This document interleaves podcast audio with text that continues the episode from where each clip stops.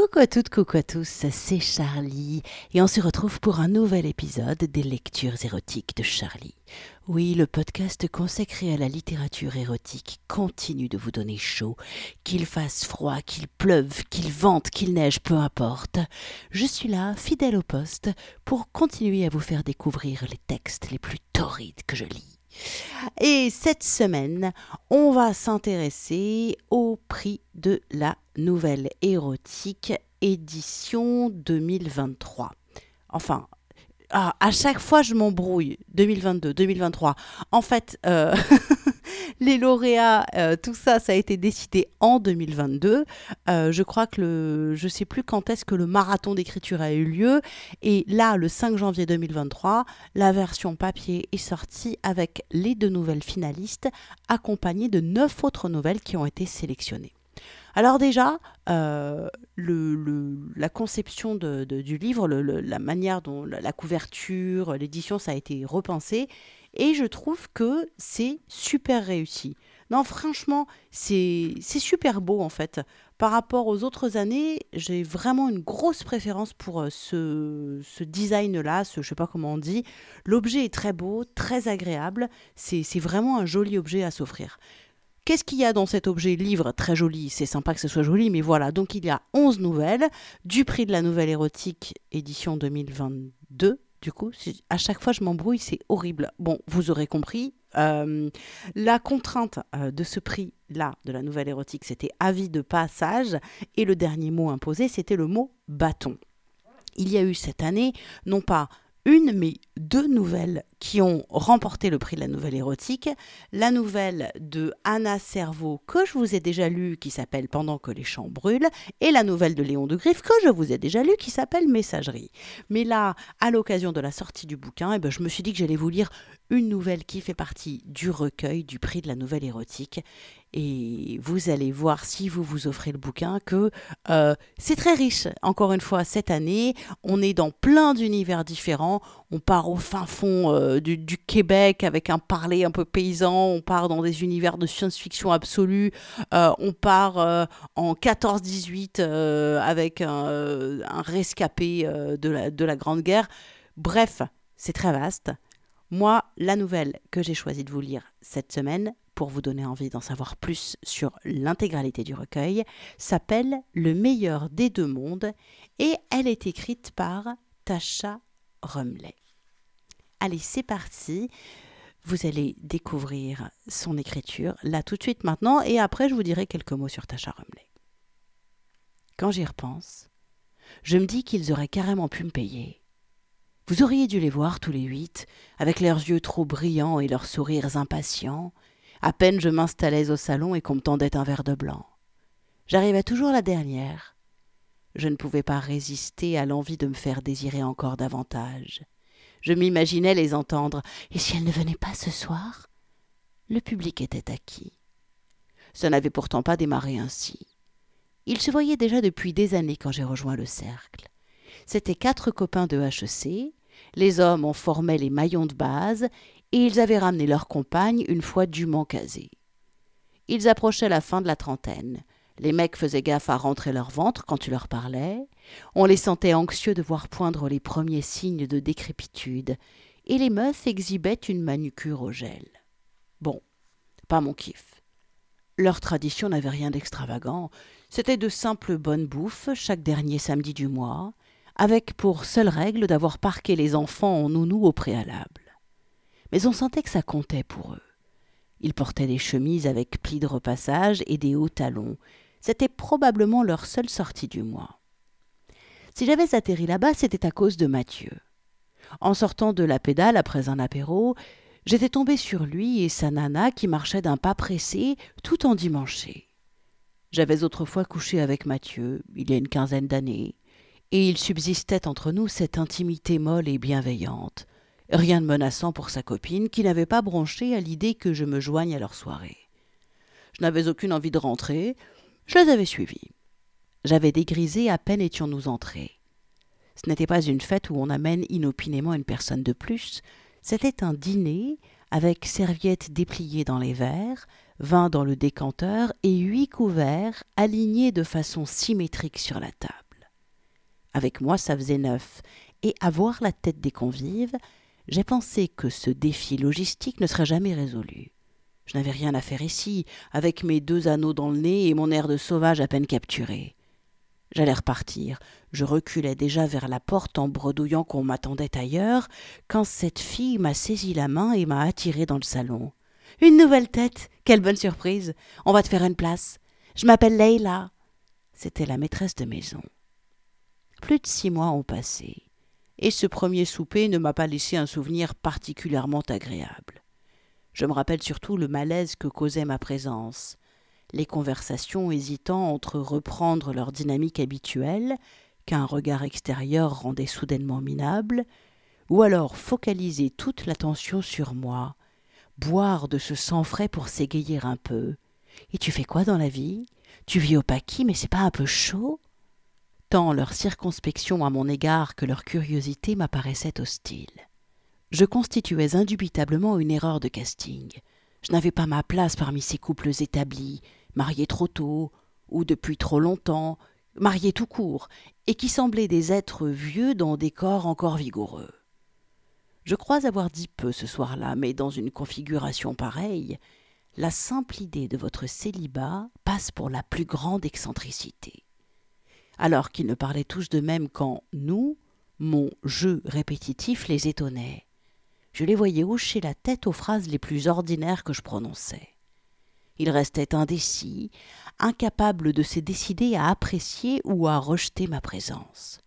Je les avais quittés tôt, poliment, et je n'aurais jamais pensé remettre les pieds dans cet appartement.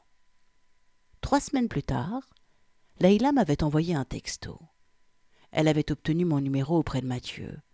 Elle avait adoré faire ma connaissance et espérait que je me joindrais à eux samedi, même si elle se doutait que ma vie était plus palpitante que leur modeste souper de vieux couple. Emoji rougissant. Tiens, tiens. Je me suis demandé si elle avait agi seule ou si cette invitation découlait d'une concertation groupée. J'ai réalisé que je n'avais même pas établi lequel des mecs était le sien. Je supposais que c'était un de ses voisins de table, celui de gauche ou de droite, de bons Suisses parfaitement interchangeables dans mon esprit. D'eux, je n'avais rien retenu. À ma deuxième venue, l'accueil s'était réchauffé comme le climat. Ils étaient doux. J'ai mieux appris à les connaître, et même s'ils avaient pour la plupart le mauvais goût de travailler dans les assurances, les banques ou les régies immobilières, j'avoue qu'ils n'étaient ni infects, ni totalement dénués d'humour. Et puis si j'étais revenu, c'est bien qu'ils devaient m'attirer d'une certaine manière. Je ne leur faisais pas la charité de ma présence quand même. Présomptueuse, certes, mais j'ai mes limites. Observer leur vie ultra rangée me procurait ce frisson délicieux qui nous traverse devant un film d'horreur, en sachant que ce n'est pas nous que découpe à la tronçonneuse ce serial killer qu'est l'enlisement. Au-delà de ça, je ressentais aussi un brin de lassitude à ne me frotter qu'aux potesses de la pédale, aux militantes de Niuna Menos et aux performeurs de la nuit. Comme graphiste indépendante, mon travail était devenu la continuation de ma vie privée. Je recevais des mandats de toutes les assauts de la place. Tout était devenu si cohérent que ça frisait l'ennui. Mes jeunes bourgeois de la rive gauche étaient tombés à pic. Je pouvais bien me moquer d'eux, mais nous avions finalement des motivations similaires à nos rencontres. On s'offrait tous une courte incursion dans un univers qui n'était pas le nôtre, avec les petites doses d'effroi et d'envie que cela comporte. C'est ce deuxième soir que la conversation a glissé. Que j'ai dépassé la quarantaine en célibataire les turlupinait. Était-ce un choix ou un aléa du destin si je leur permettais de me poser la question? Mon sourire a sonné le top départ. Vous savez, il n'y a pas forcément besoin de dire grand-chose pour bâtir une image sulfureuse. Face à un air suggestif, les gens plaquent leurs propres fantasmes. Ils remplissent le silence de toutes les images qui squattent illégalement leur imagination bridée, et vous vous retrouvez en un clin d'œil avec une pancarte Avis de passage pendue autour du cou. C'était un choix, ai-je finalement répondu, ou plutôt le choix de ne pas choisir. Parce que vous pouvez passer des jeunes aux vieux, des intellos aux types à biscotto, des réservés aux libertins, la pratique garde toujours en stock des rebondissements inattendus, des gestes ridicules comme des moments de grâce. C'est ça qui me plaît. Raconte, raconte ont-ils supplié en applaudissant presque, joignant les mains pour figer ce geste démesuré. Les gens sont de grands enfants. On ne peut pas leur refuser de bonnes histoires. Bon, je vous donne un exemple, mais juste un. On ne va pas étaler ma vie sexuelle, ou bien. Ou bien si. Le silence s'est fait, et de tous ces regards braqués sur moi, je sentais celui de Leila accroché à mes lèvres comme un naufragé. Le dernier mec que j'ai fréquenté, il m'en faisait une belle. Quand je lui taillais une pipe, il se mettait à sucer son pouce. Ils ont tous sursauté en faisant un Hein? Oui, c'était glauque. Il suçait son pouce et caressait son nez de l'index tout du long jusqu'à l'orgasme. Ils étaient horrifiés et riaient pour dissiper leur malaise. L'anecdote était sans doute trop zarbie. J'ai dû m'en séparer. Encore trois pipes et il aurait régressé jusqu'à l'état de fœtus. On en fume une, Sophie? Laïla s'est levée et m'a entraînée sur le balcon en me serrant le bras, laissant ses invités méditer la scène que je leur avais donnée en pâture. Je ne fume pas vraiment, mais je me laisse volontiers convaincre. Le balcon était petit, il faisait froid en cette nuit de février, et Leïla se collait à moi. À la lueur du briquet, les traits de son visage ressortaient en contraste comme sur un cliché en noir et blanc. Ses pupilles étincelaient au cœur de ses yeux charbonnés de colle, et ses cheveux ahurissants débordaient de partout, ses boucles me couvraient les épaules et venaient me chatouiller les joues. On a fumé ainsi, l'une contre l'autre en grelottant, Leïla me lançant de temps à autre des œillades interrogatives, restées en suspens. À partir de là, tous les soupers se sont ressemblés, et j'aurais grand mal à les distinguer les uns des autres. Je me suis mise à ressortir les anecdotes les plus rocambolesques de ma vie sexuelle, et les leur servir entre les plats, sur un mode plus blagueur que séducteur. Et ils roucoulaient de plaisir. Laïla toujours me dévisageait, me questionnait davantage, voulait en savoir plus et saisissait mon bras ou ma taille au moindre prétexte. Personne n'y prêtait attention. Les femmes peuvent évoluer entre elles dans cette bulle d'innocence qui autorise tous les attouchements sans attirer le moindre soupçon. Je vérifiais de temps à autre que Thomas ne s'offusquait pas. C'était donc lui son mec. Et mes interactions avec lui étaient demeurées minimales. Il voyait, mais restait bonhomme, peut-être un peu niais, en tout cas jamais hostile. Quant à moi, je ne provoquais pas Leïla, et je réprimais mes sourires lorsqu'elle glissait sa main dans le creux de mes reins pour me chuchoter des propos insignifiants à l'oreille. Je la laissais venir. Personne ne m'a jamais demandé si je couchais avec des femmes. Je suppose que c'était à la fois trop évident pour être questionné, mais aussi trop tabou dans leur milieu pour être verbalisé. Je ne l'ai pas mentionné non plus. Je ne voulais pas effrayer le petit oiseau qui me picorait dans la main. De fois en fois, j'ai augmenté l'intensité de mes récits. Par ailleurs, je taisais tout ce qui aurait jeté une ombre. Je ne disais rien des crises de solitude, du constat que seul l'éphémère constituait ma vie, et des angoisses que l'avenir me retire toute chance d'intimité humaine, une fois mes charmes taris. Non, je leur servais le meilleur seulement, le plus succulent. Ils ricanaient de moins en moins. Je les voyais mordre leurs lèvres en m'écoutant, et les couples, toujours côte à côte, à table comme sur le canapé, se prendre la main lorsque la tension augmentait, peut-être pour empêcher leur moitié de se projeter en être volage, ou alors pour se promettre en discrète pression des doigts de retrouver leur érotisme anémié.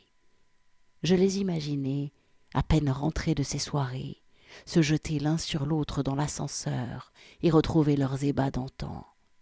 Par mois, ils accédaient à un porno bon ton et gratuit, sans même la gêne de devoir suggérer à leur légitime Chérie, on regarde Canal Plus ce soir?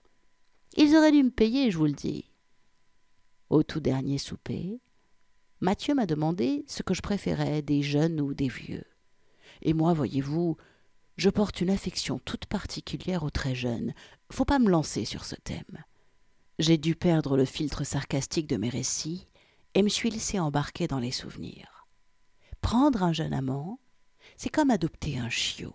Il vous suit partout, il veut toujours jouer, et il réagit à toutes vos humeurs, bonnes ou mauvaises. Prenez un gars de vingt-deux ans et enseignez-lui l'art d'étreindre une femme. Vous verrez. Il devient meilleur élève qu'il n'a jamais été à l'école, il intègre chaque instruction, il obéit au doigt et à l'œil, il apprend votre corps comme la carte de l'Europe. Cette attention-là, cette détermination de bien faire, cumulée à la conscience de ne savoir encore rien faire, c'est une satisfaction inégalable. Le jeune homme sait qu'en quelques rencontres avec vous, il grimpe en accéléré les ligues de l'érotisme.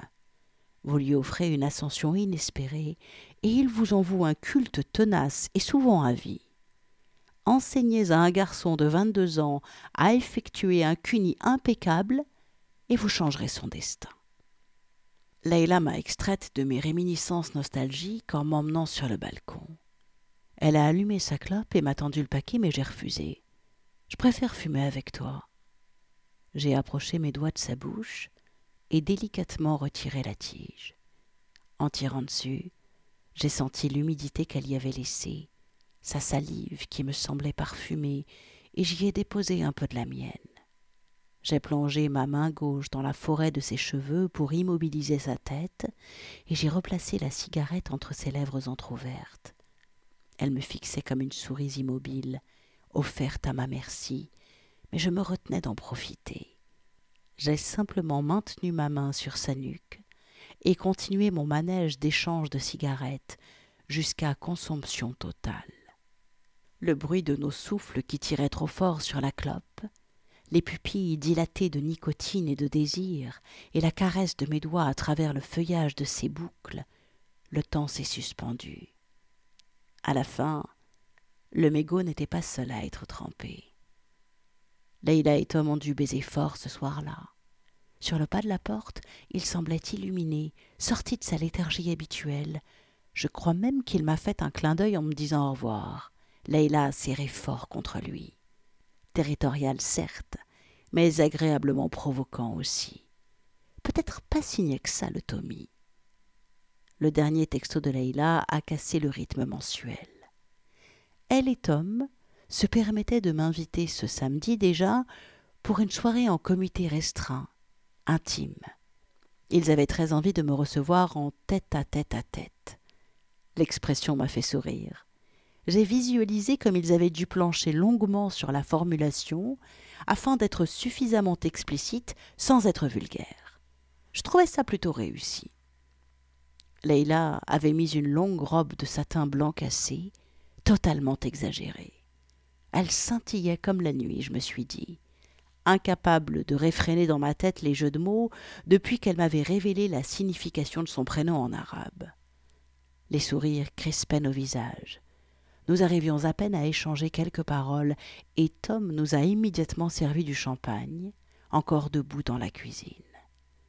J'ai caressé le satin sur ses côtes, fait glisser ma main jusqu'à son dos et les plaqué contre moi. En me tournant vers Tom, j'ai dit C'est moi qui dirige. Il a souri et s'est incliné en signe d'humilité. J'ai pris une grande gorgée de champagne, saisi la tête de Leïla et injecté les bulles dans sa bouche. De surprise, elle a octé et laissé déborder le breuvage jusqu'à inonder son décolleté. J'ai pris la tête de Tom pour qu'il remonte avec moi le filet de champagne sur sa peau que Leïla nous offrait en gémissant déjà. Cette robe était affolante, le satin si glissant qu'il maintenait nos mains dans une insatisfaction perpétuelle, les poussait à l'exploration. Nous la caressions ensemble, et j'interceptais les mains de Tom dès qu'elles approchaient de l'entrejambe de Leïla. Pas si vite, homme pressé. Nous avions besoin de place.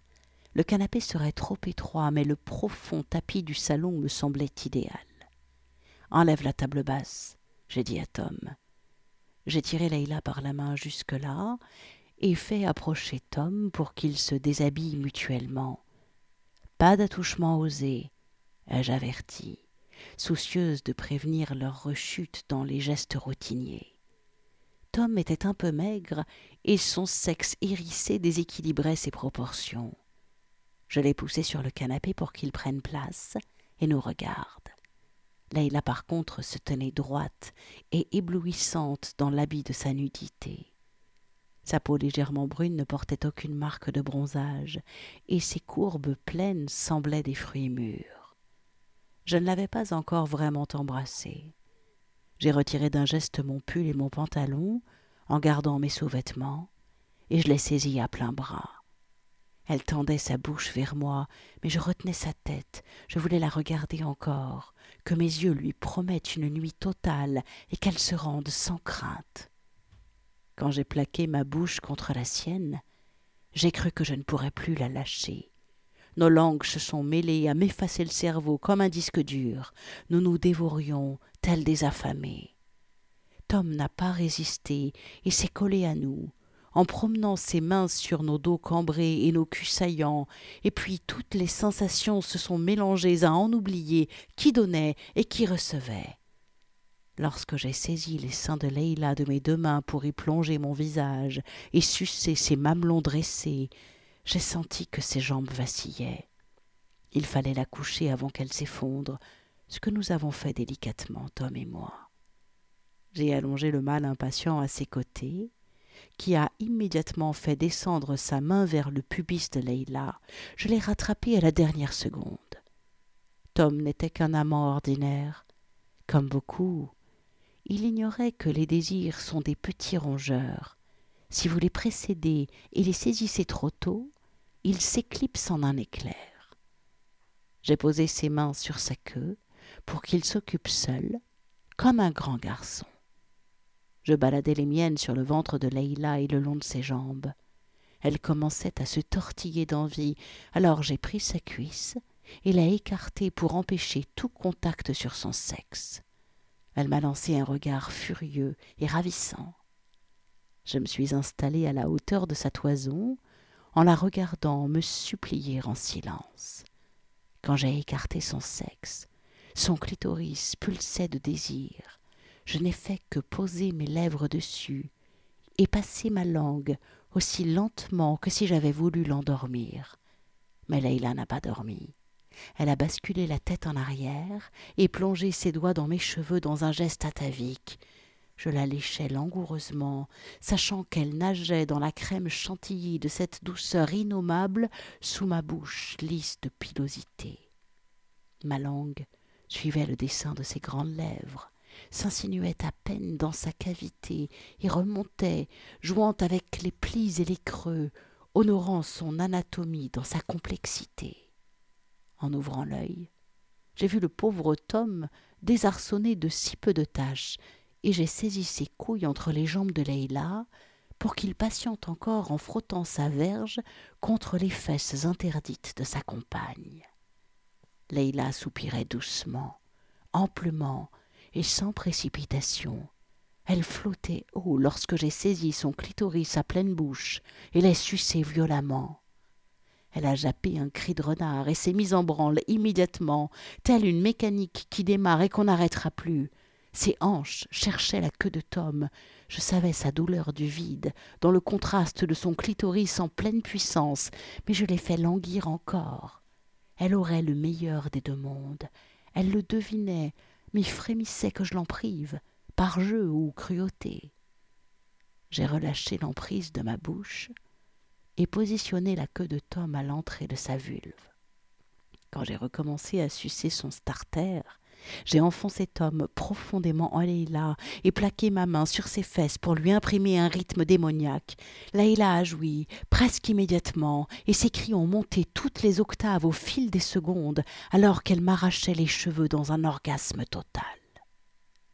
Elle a mis plusieurs minutes à redescendre, les traits convulsés et les jambes tremblantes. Je les ai regardés encore quelques instants, toujours emboîtés l'un dans l'autre, mes amoureux BCBG du quartier des banques. Un élan de tendresse me submergeait. Je voulais imprimer leur image dans mon esprit avant de les quitter pour toujours. On ne goûte pas impunément à l'orgasme absolu, le meilleur du vaginal et du clitoridien que seul le trio rend possible. Demain, les endorphines dissipées, une hétérote se réveillerait la gueule de bois et il lui faudrait reprendre son quotidien bourgeois. Ça pourrait faire de sérieux dégâts. Et moi, je n'avais aucune envie d'être témoin du retour de bâton. Voilà, c'était donc la nouvelle de Tasha Rumley qu'elle a écrit pendant la nuit euh, de ce fameux prix de la nouvelle érotique. Je rappelle, hein, pour ceux qui ne connaissent pas du tout, qui débarquent là, ce qu'est le prix de la nouvelle érotique, c'est un espèce de, de concours, marathon euh, d'écriture érotique. En gros, tous les auteurs qui s'inscrivent, les auteurs et les autrices, euh, reçoivent à minuit, le jour euh, de l'événement, reçoivent à minuit un thème imposé et un mot final. Donc c'est une écriture sous contrainte, et ils ont 8 heures, de minuit à 8 heures du matin, pour écrire une nouvelle érotique inédite, et ensuite euh, il y a une sélection des meilleures nouvelles, et puis il y a un jury qui détermine quelles sont euh, les nouvelles finalistes et les nouvelles qui feront partie du recueil. Les nouvelles lauréates, pardon, et les nouvelles qui feront partie du recueil du prix de la nouvelle érotique. Et les lauréats remportent une belle dotation. Je sais plus exactement, je crois que c'est 3000 euh, euros et euh, une semaine de résidence euh, au cœur de la Camargue. Voilà. Et tout ça s'est organisé par les avocats du diable et en collaboration avec les éditions Au Diable Vauvert. Et c'est les éditions Au Diable Vauvert qui donc du coup impriment le, le recueil de nouvelles du prix de la nouvelle érotique chaque année. Et vous pouvez le retrouver dans toutes les librairies. Vous pouvez le commander en librairie aussi. Euh, le bouquin est très très joli, vraiment. Ils ont, ils ont, changé, euh, ils ont changé la couverture, ils ont changé un truc. C'est, J'aime vraiment beaucoup le format. Et bien là, par exemple, cette année, vous avez pas moins de 11 nouvelles érotiques sur, du coup, toujours ce thème euh, avis de passage et le mot imposé de fin bâton. C'est assez rigolo quand même de voir comment les auteurs s'emparent de la contrainte à la fois sur le thème et le mot final imposé. Comment on y arrive Forcément, la question se pose. Et, euh, et ben là, en fait, ce bouquin, 11 nouvelles, coûte 12 euros. Ça vaut le coup et en plus, euh, en vous offrant ce livre, ben vous permettez de, de, financer et de soutenir le prix de la nouvelle érotique. C'est vraiment un, bel événement. Je crois qu'il n'y a pas loin de, je dis, si je dis pas de bêtises, je crois qu'il y a plus de 300 personnes qui s'inscrivent chaque année pour y participer. D'ailleurs, si euh, vous aimez écrire de la littérature érotique et que vous aussi, vous voulez participer, euh, vous n'hésitez pas euh, pour surveiller les dates d'inscription, etc. vous allez suivre le prix de la nouvelle érotique sur la page Facebook et ils ont aussi un site prix de la nouvelle érotique.wordpress.com. Évidemment, je vous mets tous les liens sur l'article qui présente la lecture du jour. Ça s'est retrouvé sur mon site Charlie liveshow.com. Et puis, je vous mettrai aussi le lien vers le Facebook de Tasha Rumley, qui est l'autrice qui a écrit la nouvelle que je viens de vous lire, Le meilleur des deux mondes. Je ne la connaissais pas, j'avais jamais lu ce qu'elle écrivait. en lisant la petite bio juste avant sa nouvelle, donc Tasha Rumley, c'est une ancienne journaliste pour le magazine suisse L'Hebdo. Elle a travaillé pour le comité international de la Croix-Rouge. Elle a passé sept ans dans des pays en guerre ou post-conflit. Et euh, son premier roman, À l'amour, à la mort, est sorti en avril 2022 aux éditions Campiche. Voilà, je vous mettrai plus d'infos sur l'article qui présente la lecture d'aujourd'hui. Et ça, je le répète, c'est à retrouver sur mon site charlie-liveshow.com ou charlie-tantra.fr si vous préférez euh, charlie-tantra.fr. Vous arrivez en gros au même endroit, donc tout va bien. Vous aurez le lien pour vous offrir le prix de la nouvelle érotique, le recueil de nouvelles. Vous aurez le lien euh, vers euh, leur site, vers euh, le Facebook de Tasha Rumley. Et vous aurez aussi le lien vers mon Patreon, car si vous aimez ce podcast et que vous voulez soutenir les lectures érotiques de Charlie, je rappelle que le meilleur moyen de le faire, c'est de me soutenir en devenant Patreon. Et le soutien, ça commence à partir de 1 euro par mois. Donc pour vous, c'est rien du tout. Mais si chaque auditeur met 1 euro par mois pour dire Hey, je soutiens ton boulot, eh bien pour moi, ça changerait vraiment beaucoup, beaucoup. Voilà. Écoutez, ce podcast touche à sa fin. Alors vous pouvez reprendre une activité normale et on se retrouve très vite pour un épisode hors série consacré à Juliane de C. Des bisous. Ciao, ciao, ciao.